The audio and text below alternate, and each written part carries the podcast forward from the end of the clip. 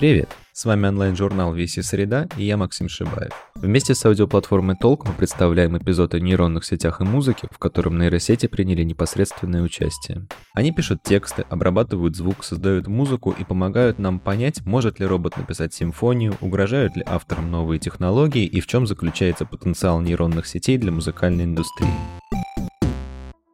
Первые нейронные сети появились еще в 40-х годах 20-го столетия. Тогда они использовались главным образом для моделирования биологических процессов в мозге. С развитием компьютерных технологий в 80-х годах начинается активное использование применения нейронных сетей в различных областях, включая музыку, работу с текстами и изображениями. В 2015 году этой сферой заинтересовался Артем, администратор телеграм-канала AI News и старший ученый-исследователь в компании Meta, запрещенной в России организации.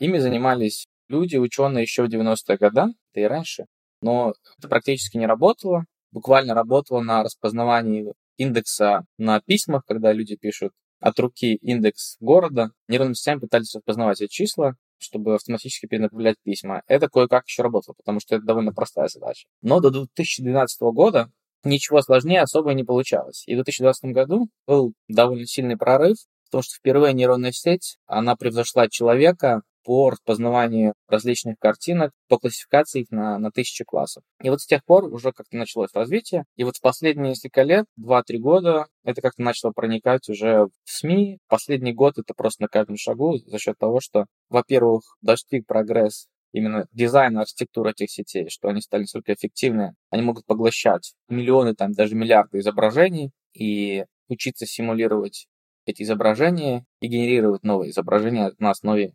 поглощенных данных. С изображениями нейросети работают уже уверенно и способны создавать картинки концепт-арты высокого качества. С музыкой же дела обстоят сложнее, однако и тут технологии стремительно развиваются. Существуют и отдельные приложения для искусственной генерации музыки. Например, в России уже несколько лет функционирует Муберт. В нем музыканты создают сэмплы, а нейросеть собирает их в бесконечный аудиострим. А в декабре прошлого года в релиз вышел Маэстро, сервис по генерации музыки от Сбербанка, который работает на ансамбле нейросетей Симформер. О нем нам рассказал Глеб Ардабьев, музыкант, звукоинженер Сбера и участник формации «Московская шумовая мануфактура». Решили год назад нырнуть в область генеративной музыки.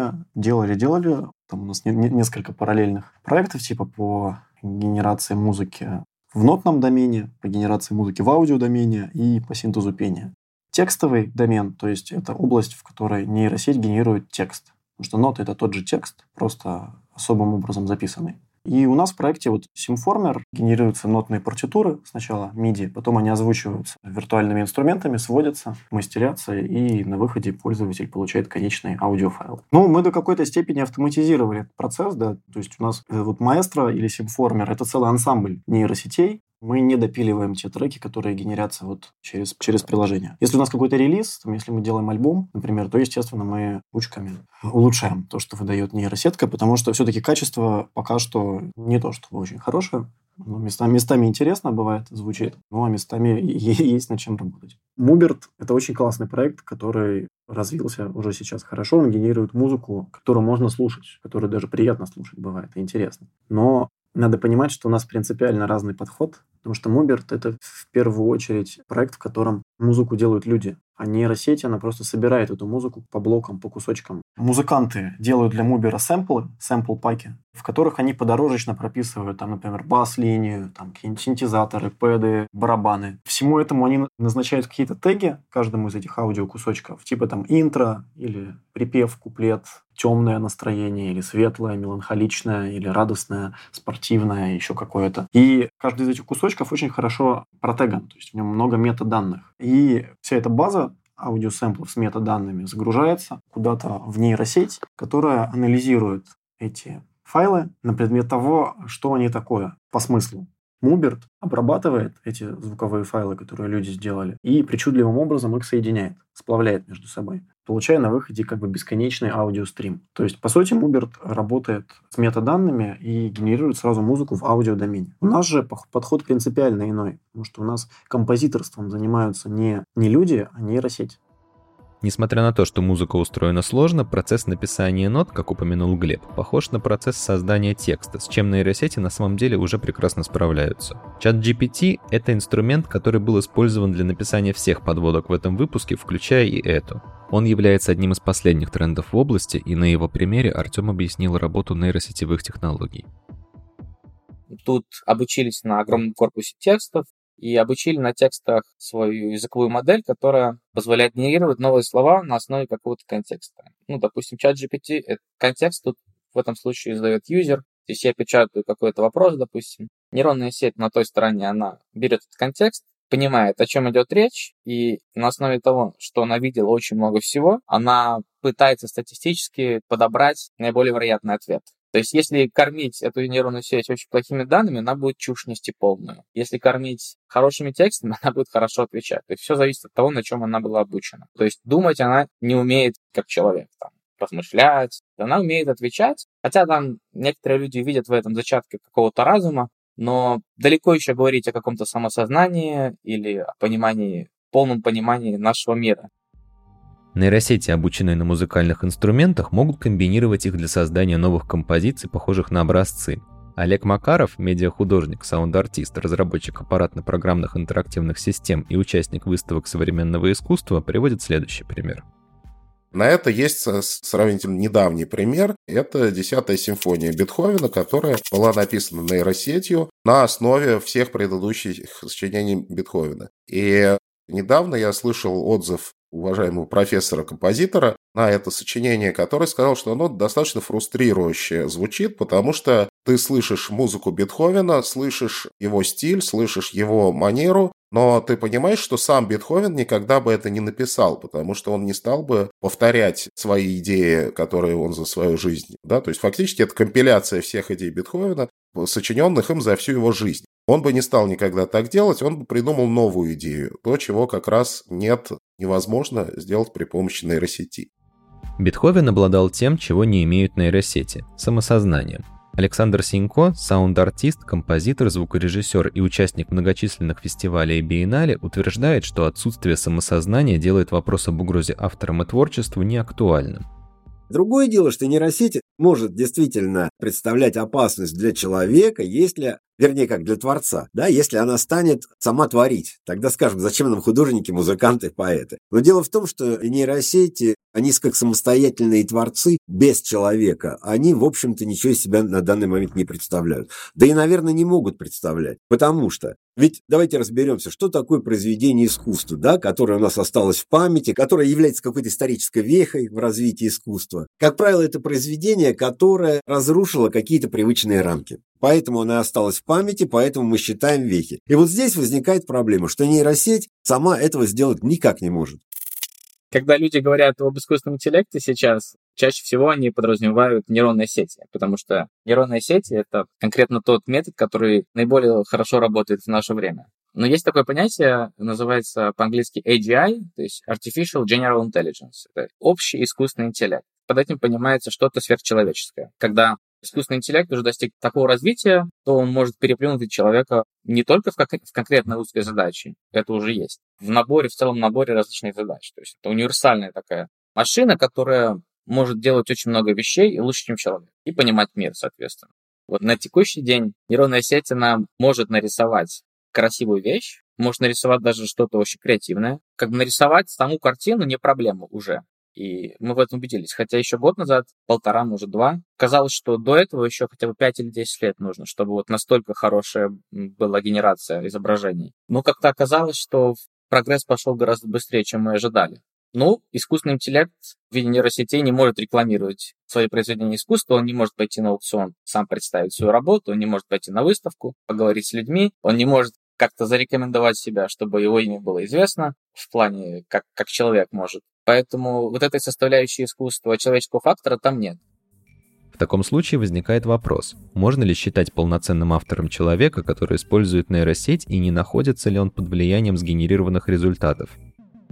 И могу привести такой пример. Мне было лет 14, я уже умел играть на клавишах, начинал сочинять музыку. Я приходил в музыкальные магазины, где стояли многотемпровые синтезаторы цифровые. На тот момент они были в новинку. Меня не было возможности их при, при, приобрести, но была возможность ходить по магазинам, и продавцы всегда относились с, с удовольствием к тому, что кто-то поиграет. Для них это была бесплатная демонстрация возможности инструмента.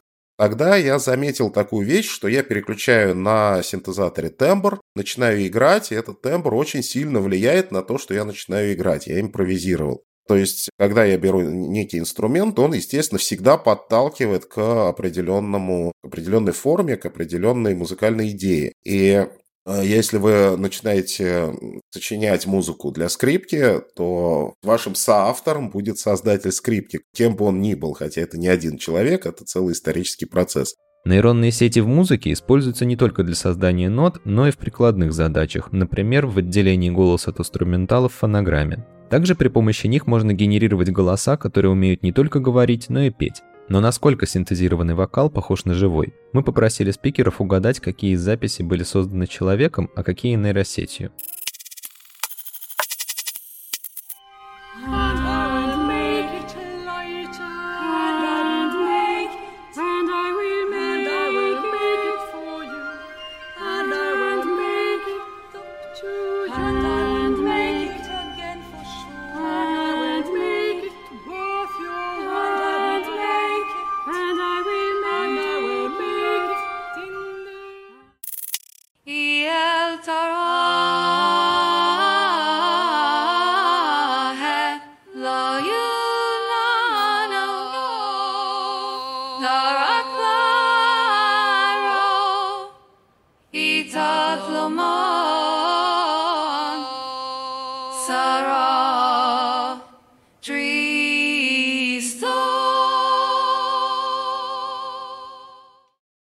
Очень неплохое качество синтеза. Но мне кажется, второе это синтетический. Просто голос более металлический. Ну, типа, когда она тянет какую-то ноту, слышно, что там происходит гранулярный синтез, ирисинтез. Так, ну, не знаю, могу ошибиться, конечно. Мне кажется, второй фрагмент нейросети. А вы знаете, вот эти вибрации в голосе, ну, что-то они показались слишком какими-то навязчивыми. Я могу сказать, предположить, что это второй вариант, хотя с, таким же, с такой же вероятностью это может быть подстава. А очень разное качество записи. В общем, я сделаю educated guess. Мне кажется, это вторая сгенерированная. Там не такой четкий какой-то голос, как будто запись плохая слегка. И в-третьих, ну, не знаю, может, вы специально подобрали на каком-то непонятном языке, но это не английский. Второй пример – результат работы нейросети композитора и певицы Холли Херндон, способной исполнять песни даже на тех языках, которые неизвестны самой Холли. А первый пример – произведение американского композитора Дэвида Ланга под названием «Just After Song of Songs». Нейросети умеют перерабатывать большие базы данных, на которых их обучают. Это позволяет генерировать бесконечный поток вариаций уже существующей музыки, что может быть очень полезно в прикладных целях. Несмотря на то, что проект Symformer родился из исследовательского интереса, эту музыку уже можно использовать в различных проектах. Например, она звучит в роли фоновой музыки в этом эпизоде. Как таковых определенных целей у нас не стояло. Ну, возможно, это скоро можно будет использовать как фоновую музыку там, не знаю, для лифтов, ресторанов, кафе Музыка для кафе, возможно, фоновая. Хотя тоже тут, понимаете, вопрос-то такой. Все-таки мы в кафе сидим, да, там, знаете, когда вдруг слышит кто-то какой-то не просто фон, а когда кто-то слышит какие-то знакомые, знакомую мелодию, которая ему нравится, ну, там сразу настроение повышается. Вот, и это, наверное, сказывается на выручке кафе. Функциональная музыка не ограничивается только кафе.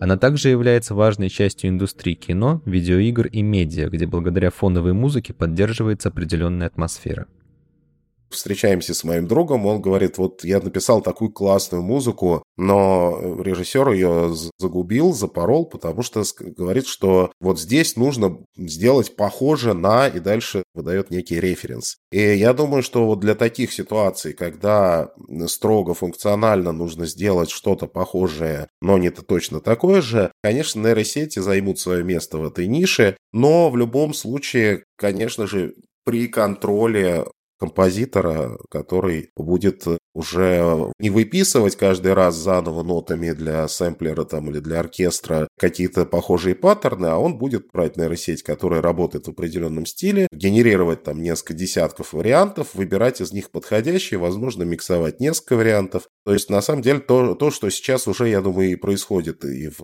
функциональной музыке, и то, что происходит, например, в дизайне, когда дизайнеры используют нейросети для того, чтобы сгенерировать много-много-много вариантов, и из них выбирают тот, который им кажется наиболее подходящим.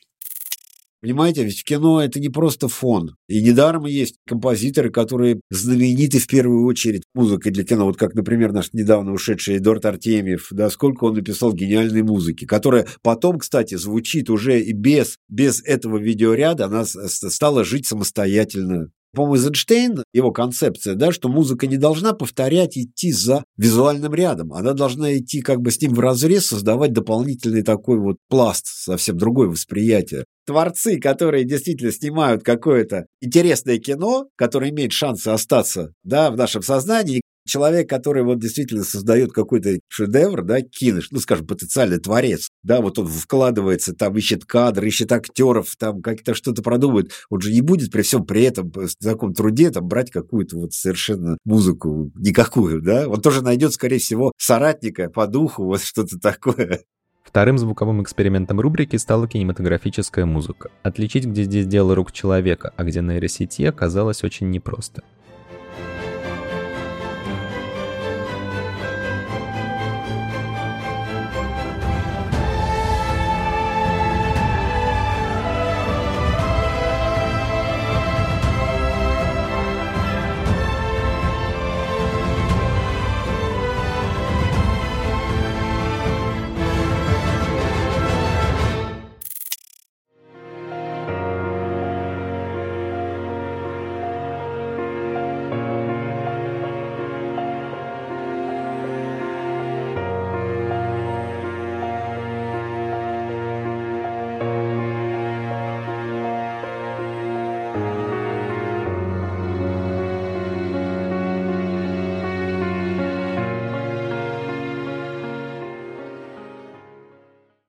Могу предположить, что первый сделан человеком.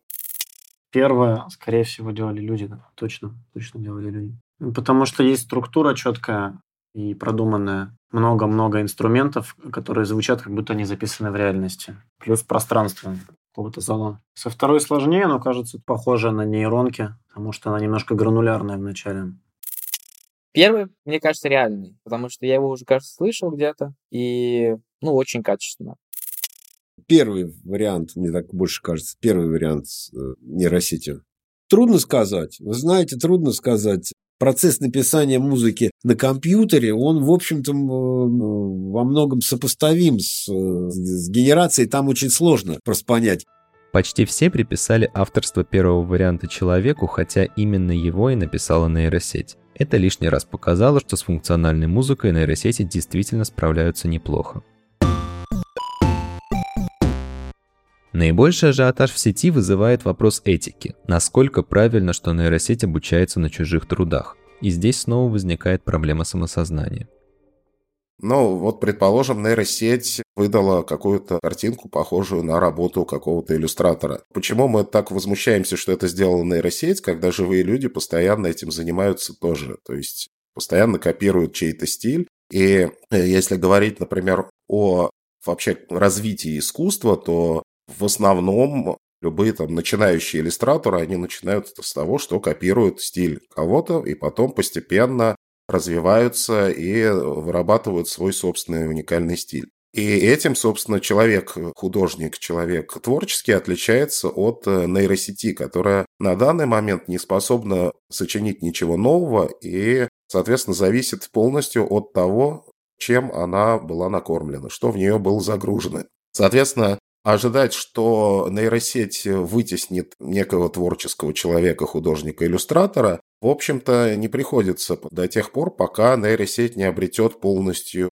весь комплекс человеческих чувств, эмоций и переживаний, и только после этого она сможет научиться создавать новое.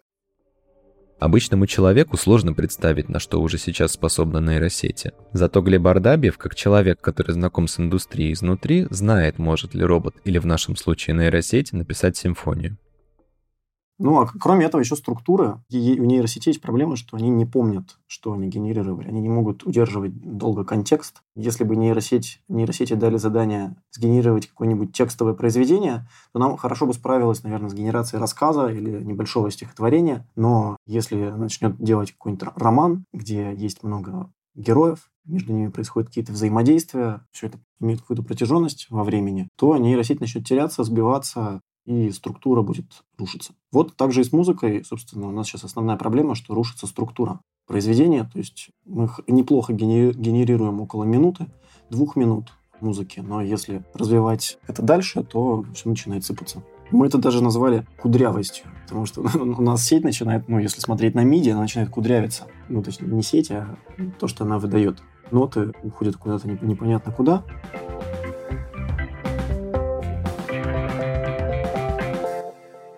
То есть, скорее, здесь нейросеть можно расценивать как активный помощник человека. Вообще, по поводу использования алгоритмов машин говорил Яникс Ксенакис, алгоритмической музыки, допустим. Он сказал, что современный композитор, использующий вот машины там и какие-то алгоритмы, это типа пилота, космического корабля, который просто нажимает на кнопки, а все остальные устройства этот корабль разворачивают и куда-то несут. Вот здесь примерно то же самое. То есть композитору можно, допустим, задать структуру произведения, да, саму композицию, там, интро, развитие какое-то там, кульминацию, финал, вот. Возможно, там проработать какие-то отдельные эпизоды, но именно саму структуру все на более низком уровне, да, то есть, скажем так, то, что обычно выполняет аранжировщик, который расписывает какую-то там композицию для оркестра передает. Вот эти проблемы, конечно, нейросеть может выполнить. Но и то, она это сделает по тем законам, которые задаст человек. Она хорошо генерирует короткие музыкальные фразы. То есть, если подать ей на вход какую-то музыку, пару-тройку тактов, то она может выдать что-то интересное, по сути, сделать разработку этого музыкального фрагмента в какой-то интересной манере. И я вижу это как в будущем как помощь композиторам. Кто-то пишет музыку, у него вдруг иссякло вдохновение, то нейросетка может помочь найти какие-то нестандартные ходы музыкальные. И они получаются действительно нестандартные, потому что как-то очень причудливо воспринимает гармонию, и там встречаются такие мелодические ходы, которые совершенно не характерны для людей, а и характерны именно для нейронной генерации. Вот как эти алгоритмически работают все вещи, да, что человек запускает какой-то процесс и вносит туда элементы вот этих случайностей и получает результат. Он слушает этот результат. Если он там что-то услышал, то, что по его задумке было интересно, он это принимает. Если не услышал, он запускает второй раз, изменив какие-то настройки. Третий раз запускает, четвертый раз. Вот вопрос, сможет ли сама нейросеть вот эти именно оценить и нести вот эти правки, если результат будет не совсем там, вот это большой, большой вопрос очень. Получается, что для написания симфонии, которая будет иметь эмоциональную и эстетическую ценность, необходимо сочетание технических знаний и творческого вдохновения, что пока недоступно искусственному интеллекту. Глеб Ардабьев считает, что на сегодняшний день нейросети используются не столько для создания уникальных композиций, сколько для решения рутинных задач. Мне, мне кажется, что какие-то простые вещи, типа аранжировок для современной поп-музыки, нейросети вполне смогут писать, потому что это очень простая задача. Я как-то анализировал недавно вот как раз современные чарты на предмет структуры, там, инструментовки и прочих вещей. И пришел к выводу, что это очень, очень банальные, простые вещи, которые довольно легко со временем да, смогут быть заменены. Возвращаясь к вопросу об этичности, Олег Макаров отметил, что на чужих работах обучаются не только нейросети, но и люди. Ну, вот, предположим, нейросеть выдала какую-то картинку, похожую на работу какого-то иллюстратора. Почему мы так возмущаемся, что это сделала нейросеть, когда живые люди постоянно этим занимаются тоже? То есть любые там начинающие иллюстраторы, они начинают с того, что копируют стиль кого-то, и потом постепенно развиваются и вырабатывают свой собственный уникальный стиль. И этим, собственно, человек, художник, человек творческий отличается от э, нейросети, которая на данный момент не способна сочинить ничего нового и, соответственно, зависит полностью от того, чем она была накормлена, что в нее было загружено. Соответственно, ожидать, что нейросеть вытеснит некого творческого человека, художника, иллюстратора, в общем-то, не приходится до тех пор, пока нейросеть не обретет полностью весь комплекс человеческих чувств, эмоций и переживаний, и только после этого она сможет научиться создавать новое. Что касается некой рутинной работы, то есть э, воссоздания по определенным шаблонам, стилям, правилам воссоздания некого повторяющегося, повторяющихся похожих образов, то, ну, возможно, какие-то люди, которые скорее являются не художниками, но ремесленниками, то есть некую ремесленную часть работы, нейросеть в состоянии воспроизводить, но для творческого человека это, опять-таки, скорее полезный инструмент, чем некая опасность. Будучи современным композитором, я использую постоянно генераторы всяких случайных последовательностей, ограниченной случайности, именно для того, чтобы не переписывать руками похожие, но не точно паттерны. И в этом смысле нейросеть один из инструментов, которые, в общем-то, я думаю, через, через какое-то время займут свое место в арсенале художников, композиторов, иллюстраторов, и ничего страшного в этом, собственно, я не вижу. Популярная музыка создается по ряду правил и клише. Их нейросеть может понять и воспроизвести не хуже человека. В заключении рубрики спикеры прослушали два варианта песен, созданных в стиле группы Nirvana. В отличие от примера с голосом, в обоих случаях исполнителями были люди, но музыка и текст в одном случае были сгенерированы, а в другом написаны человеком.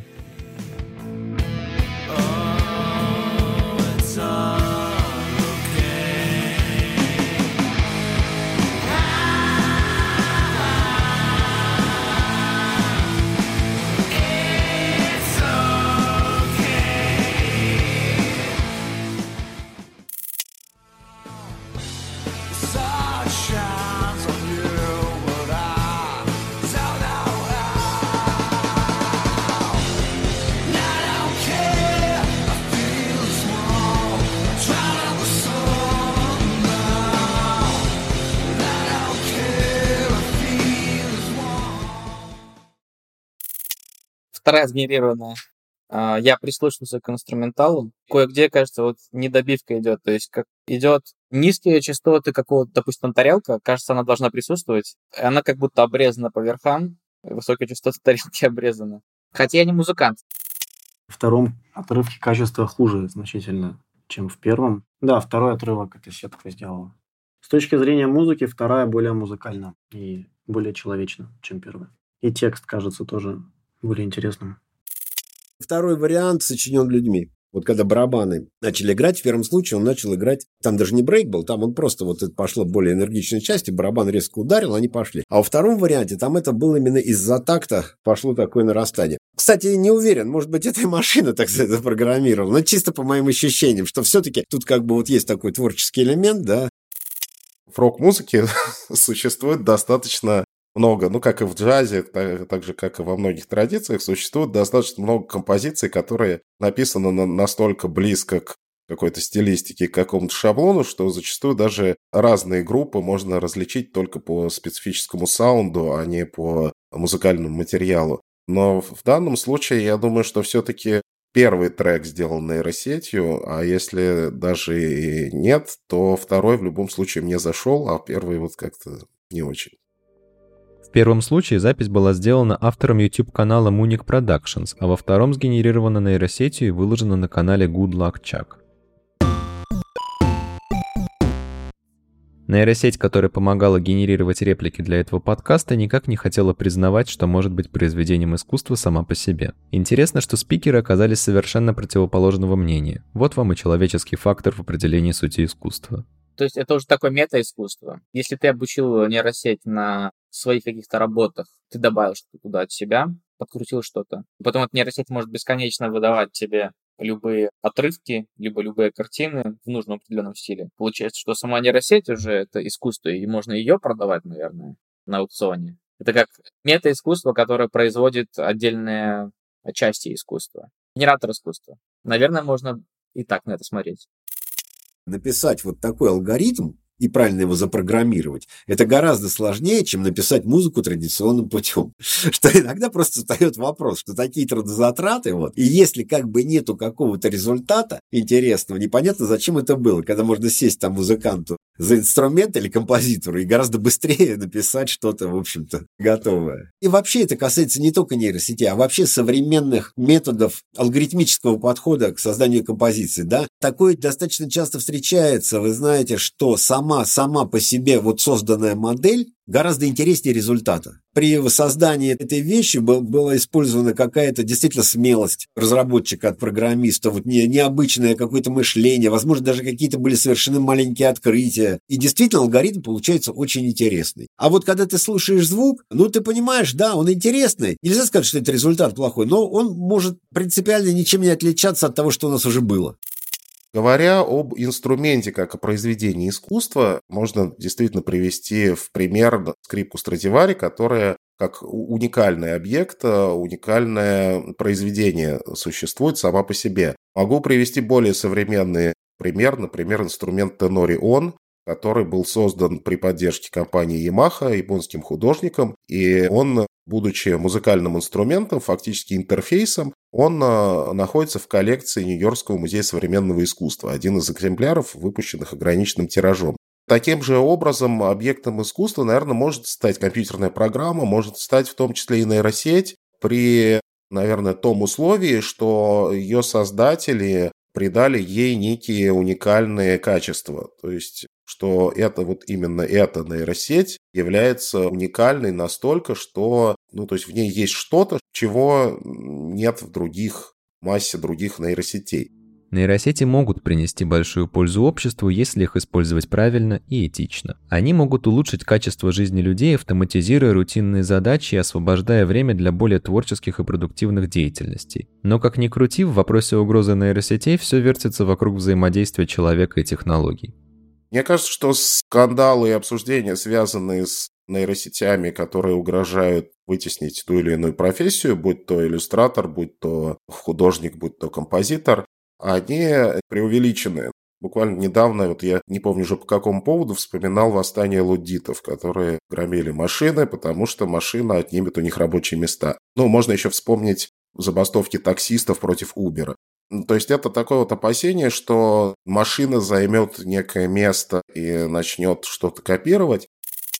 Мне кажется, это вообще проблема сейчас э, есть. И заключается она в том, что люди ждут от нейросетей какого-то чуда, что они начнут делать что-то новое, уникальное. Хотя на самом деле это просто инструмент, который должен нам облегчить жизнь в чем-то, в чем-то помочь, ускорить какие-то процессы, но не заменить людей. И в этой такой задачи не ставится книжке выдающегося музыканта 20 века Фрэнка Заппы, у него там этому уделено какое-то время в его книге, вот, потому что, значит, история была такая, что где-то в 80 каком-то году, да, он написал композицию свою знаменитую G-Sport Tornado, да, ее можно посмотреть в интернете, она есть. И для того, чтобы ее исполнил лондонский, по-моему, кажется, симфонический оркестр, вот, но когда он ее принес музыкантам, они сказали, что они не могут гарантировать точность исполнения. И тогда он ее записал в одиночку, запрограммировал на синтезаторе синклавир, и она вышла на его альбоме Jazz from Hell, вот, где звучит электронным звуком, там сэмплы, оркестр, ну, она так и вошла. После выхода этого альбома Jazz from Hell на него набросилась там музыкальная пресса, в частности, больше всего английская. Стали его, значит, обвинять в машинном звучании, в том, что нет отсутствия человеческого фактора. Тогда он решил записать следующий альбом с оркестром лондонским. И записал. И он пишет, что в этом альбоме человеческого фактора было сколько лет бавляй. Там музыканты столько раз фальшивили,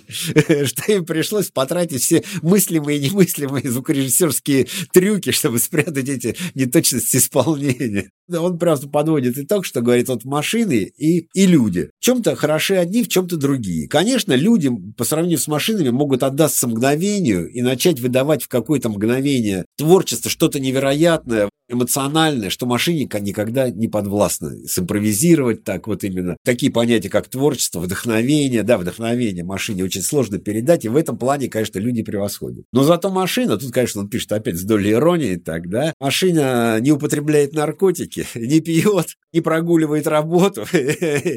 Чтобы избежать негативных последствий использования нейросетей, необходимо разработать соответствующие правила и законы, которые будут регулировать их использование. Этот процесс только-только запускается на фоне крупных скандалов, но важно помнить, что нейросети не заменят творческий потенциал и индивидуальность художника, а лишь могут помочь в его раскрытии. Ну, я считаю, что каждому художнику стоит осваивать новые технологии, потому что люди, которые не пользуются, не пользуются новыми технологиями, они будут работать несколько раз медленнее, чем те, которые используют их. Допустим, раньше какой-то концепт-арт создать, ну, человеку требовалось, не знаю, несколько часов, профессионалы. А сейчас это можно сделать за 10 минут, и не обязательно быть профессионалом. Если ты профессионал, то я думаю, что ты сделаешь гораздо лучше, потому что ты сделаешь, допустим, каркас за 5 минут с помощью нейронной сети, и за 5 минут ты там подправишь пару деталей в фотошопе, условно, или в иллюстраторе. Но нужно просто уметь пользоваться новыми инструментами и не быть ретроградом, не быть противником прогресса. Это был подкаст «Веси среда», созданный совместно с аудиоплатформой Толк. Подписывайтесь на нас на всех платформах и не забывайте, что тексты, подкасты и художественные работы доступны на сайте ограниченный период времени и обновляются по средам. До новых встреч!